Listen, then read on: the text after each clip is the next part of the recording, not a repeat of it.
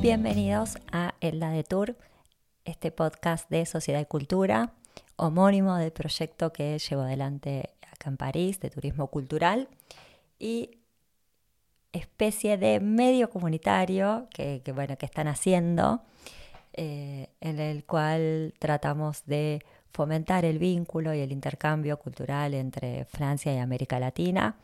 En el sitio que es eldadetour.com pueden encontrar notas, entrevistas y eventos y actividades que se están desarrollando acá en París que llevan adelante latinoamericanos que viven acá y una curaduría que voy haciendo eh, con lo que me parece más interesante que está pasando, exposiciones, muestras, recitales, bueno, muchas cosas, pasen y vean también en nuestras redes, en Instagram fundamentalmente. Y esta es eh, la propuesta, tratar de, construir nuestra, nuestra agenda. Eh, hoy la invitada es una emprendedora que ha hecho de todo, Paula Forteza, que es junto a otras dos socias, la creadora de la Galería Artivistas. Eh, Paula es exdiputada independiente, ecologista y feminista de los franceses de América Latina y el Caribe, así que tiene un gran conocimiento de, la cultura latinoamericana y a lo largo de su carrera ha hecho de todo y, en distintos rubros. Eh, trabajó en gastronomía de calle, eh, con temas de economía creativa, hizo emprendedorismo digital. Bueno, hoy se define más como dibujante, ilustradora y dice que durante la pandemia descubrió esta pasión por el dibujo y se fue formando en historieta, serigrafía, diseño gráfico, animación. Bueno, eh, multifacética Paula, muy interesante su historia y muy interesante todo lo que pasa en la Galería Artivista, que es verdaderamente un lugar de encuentro donde cada una de las muestras eh, es mejor que la otra, verdaderamente es, fantástico el trabajo que hacen. Así que los invito a quedarse y a escuchar esta entrevista.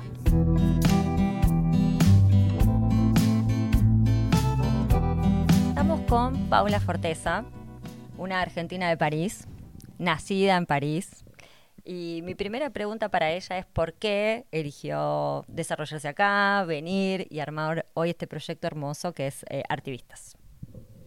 Bueno, yo siempre en mi familia hubo una francofilia eh, muy importante. Como todos los argentinos, tengo eh, varios orígenes, eh, italianos, españoles, franceses y marroquíes, eh, pero siempre fue Francia que, me llamó. Em, y yo me, como decís, eh, nací en Francia, eh, mis padres estaban acá por temas laborales y nos volvimos a Argentina a los siete años y hará unos ocho volví de nuevo a París para hacer un máster en ciencias políticas y después me impliqué en la vida política francesa. Bueno, lo que ya escucharon en la presentación es que fue diputada representando ¿no? América por América Latina y, el Caribe, ¿no? Así. Y estuvo viajando mucho por eso y quiero que me cuente esa experiencia, primero porque es un gran logro, pero además porque me imagino que habrá sido un, un episodio, un hito en tu vida impresionante, un antes y un después, ¿no? Sí, la verdad fue muy enriquecedor. Em, conocí a mucha gente, viajé mucho, aprendí muchísimo sobre eh, las instituciones, sobre la fábrica de la ley. Em, también en política a veces se ve lo peor de la gente, eh, desgraciadamente, eh, pero bueno, es muy formador. También lo que es difícil es trabajar con tantos países. Hablábamos hoy que más allá de, de, que por sí el ambiente de la política es complejo, trabajar con 33 países en un territorio tan amplio geográficamente, con los reclamos que son tan diferentes, porque cada país tiene su idiosincrasia, es una tarea, un desafío, me imagino, difícil de, digamos, ¿no? de, llevar a cabo. ¿Cómo te arreglaste con eso y cuáles fueron tus, eh, tus máximas eh, luchas? Yo, yo sé y, me encanta, pero quiero que le cuentes a, a los oyentes. Sí, e, es un rompecabezas, la verdad, em, tratar de eh, complacer, eh, entre comillas, a eh, poblaciones tan diferentes. Em, pero bueno, yo siempre sí, muy fiel a, mis valores y a mis combates que están alrededor de la ecología, del feminismo, de la democracia, de los derechos humanos. Trabajé mucho en temas de participación ciudadana, cómo hacer que los ciudadanos se impliquen, se interesen en la política, participen. Em, y para eso trabajé mucho con herramientas eh, digitales, eh, con la Civic, Tech, con el Open Data, em, con eh, una red que se llama Gobierno Abierto. Em, y la verdad que tuve experiencias muy, muy enriquecedoras donde uno ve a los ciudadanos realmente defender lo, que les, lo que les importa y es como da mucho gusto. ¿no? todos esos combates que mencionabas eh, se ven hoy en Artivistas. La primera vez que vine vi un montón de ilustraciones sobre feministas, eh, hay muchos carteles, eh, bueno, las exposiciones que eligen, la curaduría que hacen. el tema de la ecología también está muy presente y ya desde el nombre, ¿no? Artivistas, esta contracción entre arte y activistas, entre artistas y activistas. Pero bueno, contame cómo surgió este proyecto que es muy ambicioso, también y, tan necesario para los artistas de América Latina. Sí, para mí fue como una eh, continuación lógica eh, de mi compromiso político cuando decidí no volver a candidatear. Em, me pregunté cómo, qué otro vehículo eh, existía para que yo pueda seguir defendiendo em, los combates que, me importan y, cómo también innovar en la manera de hablarle al público. Sabemos que hay una crisis de la representación, una crisis de la palabra política eh, una, crisis de confianza eh, eh, en la política, en las instituciones, y pienso que uno puede sensibilizar a diferentes causas a través de otros medios como el arte, las emociones, la empatía, los colores, los mensajes, y este movimiento cultural, eh, artístico, político, que es el artivismo, eh, me vino como anillo al dedo para eh, continuar este combate. Está buenísimo. De hecho, una de las grandes muestras del año pasado, y ahora vamos a hablar de la que está ahora vigente, la exposición, que es excelente, fue la de León Ferrari. O sea, un referente máximo, podemos decir, de América Latina sobre, sobre el activismo y que su vida también como para muchos artistas, transcurrió en diferentes países por razones políticas. ¿no? Se fue de Argentina, se fue a Brasil, eh, expulsado por la dictadura. Eh, entonces, eh, también eso constituye un poco este, no sé cómo decir, este grupo de artistas, no solamente, ¿no? También de exiliados que, que, dan vuelta por, también por Francia, ¿no? este, este vínculo. Eh, contame cómo, cómo es eso, cómo fue que, cómo salió lo de la muestra de León Ferrari. Yo sé que fue un éxito, pero cómo llegaron a hacer esa muestra acá. Porque la última vez había sido en el Pompidou. Sí, sí, sí, es, un honor para nosotros haber podido exponer a León Ferrari. Eh, nosotros decimos que es el primero de los artivistas, eh, porque este movimiento, como te decía, el artivismo empezó en los años 70, en tiempos de dictadura con estos artistas que eh, estaban creando contracultura y que producían mucho, a veces escondidos o en otros países escapando a la censura. Em, y, a nosotros lo que nos gusta en la galería es mostrar tanto artistas consagrados como artistas emergentes y eh, que los artistas consagrados más conocidos em, ayuden a, los otros a, crecer. ¿no? Y, esta sí fue nuestra, nuestra exposición más importante. Em, logramos armarla eh, colaborando con eh, la Fundación Ferrari, que es la familia de León que maneja su obra hoy en día. Y hicimos llegar varias obras a, París, alguna obra que nunca se había visto todavía en, Francia, unas seriografías muy lindas que él produjo cuando estaba en Sao Paulo. Em, y fue un éxito porque em, armamos muchos eventos eh, culturales también alrededor de la exposición. Eh, nos interesó mucho documentar el trabajo de León, eh, traducir muchos textos em, y, la verdad que hubo mucho interés, eh, sobre todo por este aspecto bien comprometido eh, por eh, la libertad de expresión, comprometido contra la opresión institucional em, sobre todo en relación a la iglesia, por ejemplo, tuvimos muchos debates alrededor de eso. Em, sí, fue un gustazo, la verdad.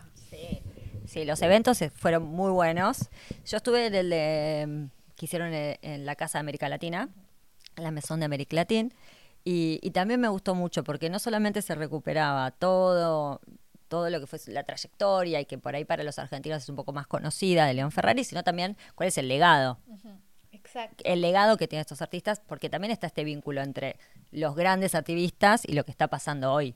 Y eso me parece que en la galería se, nota mucho en, en, la curaduría que hacen, en la selección de artistas. De hecho, ahora están exponiendo un artista bueno, emergente, podemos decir, que es de que viene de Bolivia. Exacto. Y bueno, quiero que me cuentes un poco de él, porque también eh, fuera de, micrófono charlábamos de qué sueño es para muchos artistas mm.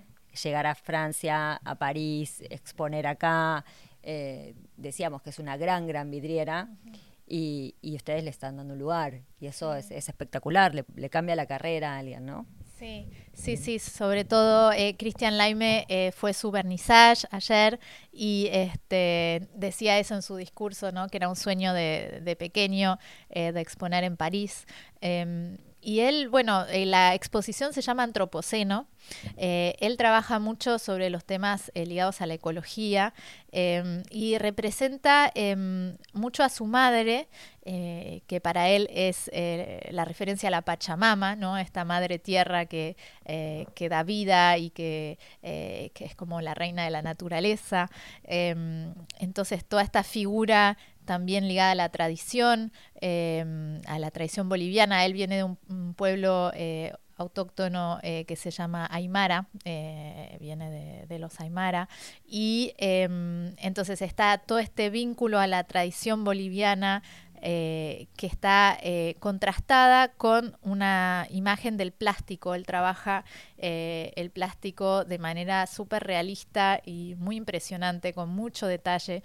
Em, y el plástico como figura, como referencia a la sociedad de consumo, a em, digamos todo a la contaminación también a la contaminación, exacto a, a todo lo que lo que no anda bien en nuestras, en nuestras sociedades. Em, entonces, muy interesante la exposición, son unas obras bien grandes em, al óleo.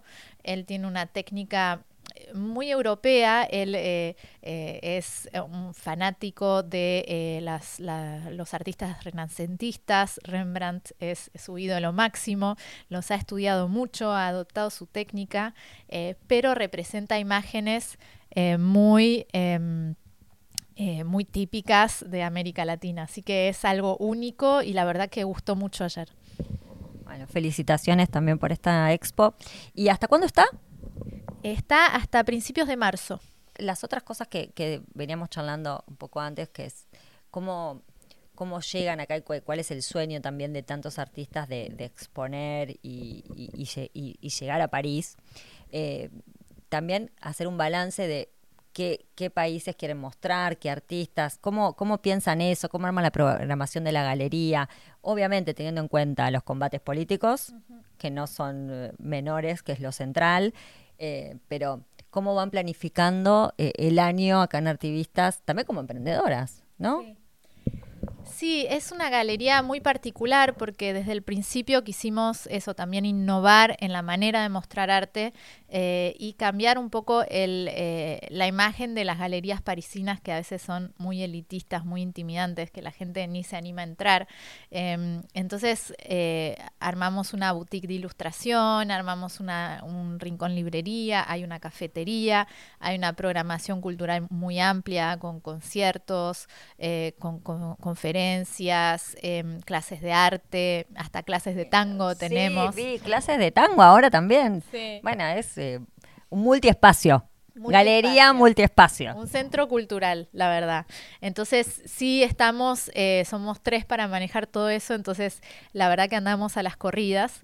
Em, pero con respecto a la programación de la, de la espacio de exposición, em, nosotros programamos eh, año tras año, entonces eh, abrimos en, en, marzo y anunciamos un año de programación Em, así que ahora para el año vamos a, tener otra vez eh, un anuncio de, la programación a venir. Em, y eso, como te decía, tratamos de mezclar artistas emergentes con artistas más eh, reconocidos. Eh, tratamos de mostrar y apoyar mucho a mujeres también em, con este, digamos, esta fibra feminista que tenemos. y al principio éramos nosotras que íbamos a buscar a los artistas, ahora de a poco tenemos cada vez más em, eh, pedidos de exposición y bueno, uno tiene que aprender a decir que no, lo que nunca es fácil, pero eh, sí tenemos mucha, mucha gente que, que, nos está contactando porque se ve que hacía falta un espacio así en París, eh, que a los latinos les cuesta em, integrarse, les cuesta eh, encontrar em, espacio para exponer. Em, está claro la Casa de América Latina, pero que es quizás más, más institucional, más formal, institucional para artistas realmente con, gran carrera. Y nosotros queremos estar en los primeros pasos, digamos, de, los artistas, ¿no? Acompañarlos a lo largo de toda su, su carrera y su desarrollo.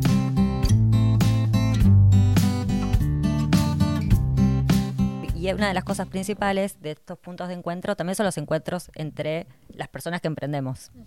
Entonces, por un lado, agradecerle a, Paula la generosidad de estar en el podcast, que también tiene la misma pretensión, ¿no? Ser un espacio, un pequeño medio comunitario donde podamos contar las cosas que hacemos acá. Y también yo, noto, no sé si a vos te pasa, que hay un cambio de mentalidad.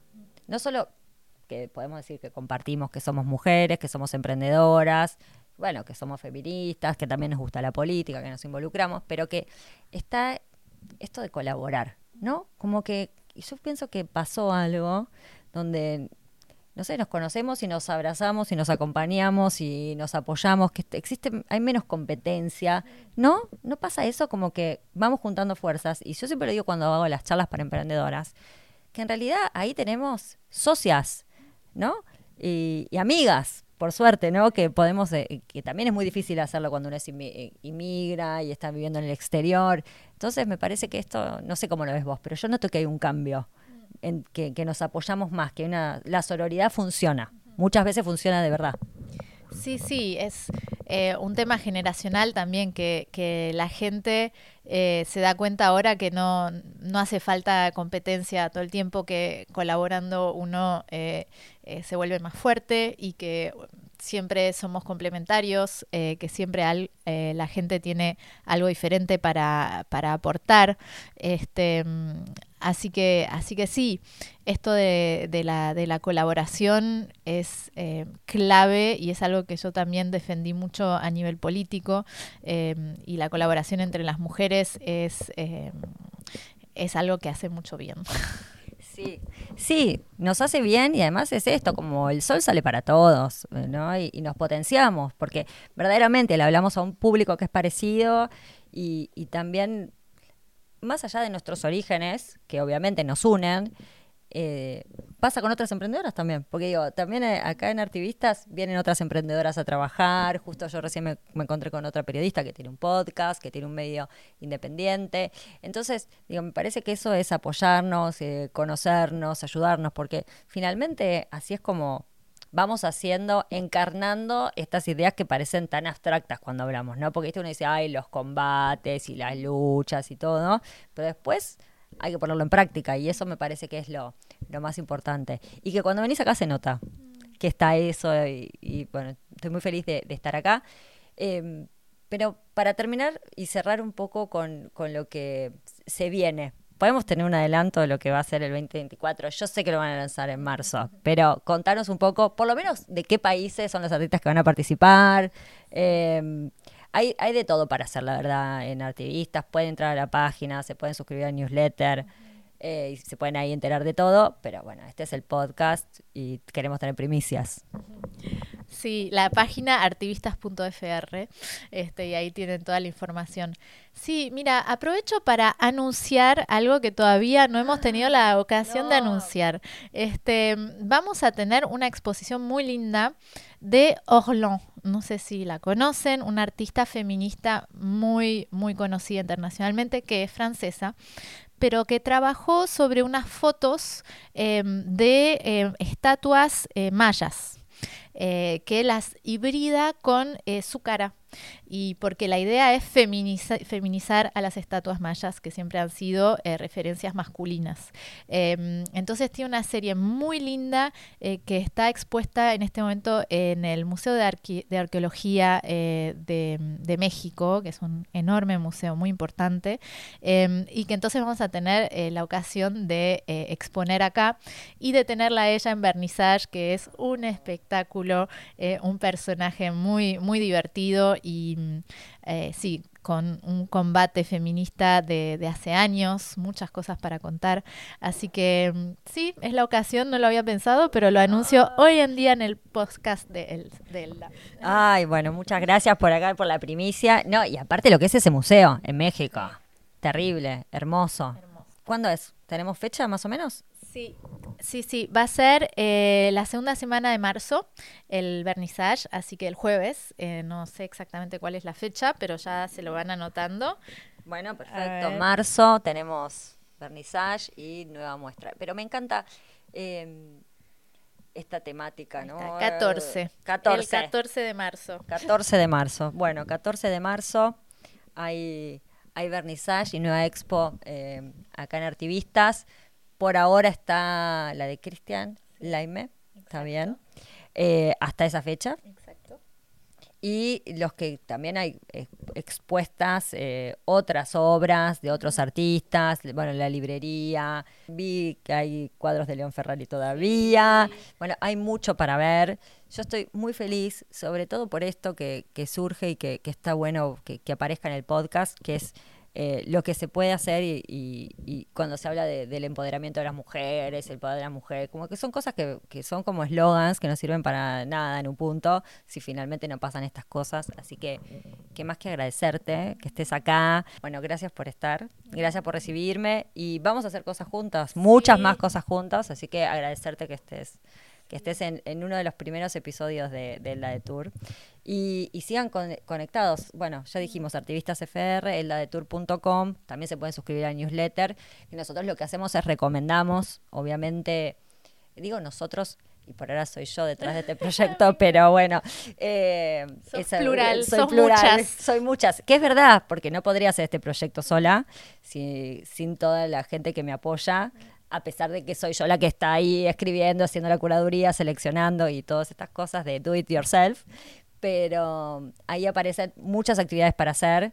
Yo recomendé, llegué porque recomendé eh, una muestra acá, también hubo una presentación de, un libro de, una amiga que va a estar, ya voy anunciando otro episodio que es, que es con, con Paula Klein, que presentó su novela acá, Las Brujas de Monteverita. Así que, bueno, así vamos todas conociéndonos, ayudándonos y, en la página va a aparecer también lo próximo que viene de Artivistas, porque siempre es buenísimo y por eso lo recomiendo, no solo porque somos amigas, porque si no pierde, pierde eh, veracidad, pero la verdad que las muestras son muy interesantes, la que está ahora es, es increíble, así cuando puedan pasen, ya dijimos que estamos acá en Montmartre 35, Transanc, Rue Blanche, Rue Blanche. Sí, estoy muy bien, me sella la dirección de memoria.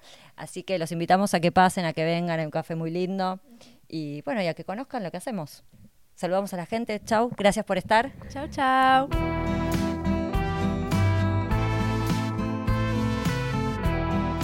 Este fue otro episodio de Elda de Tour en la edición Monros. La música original es de Marcelo Neri.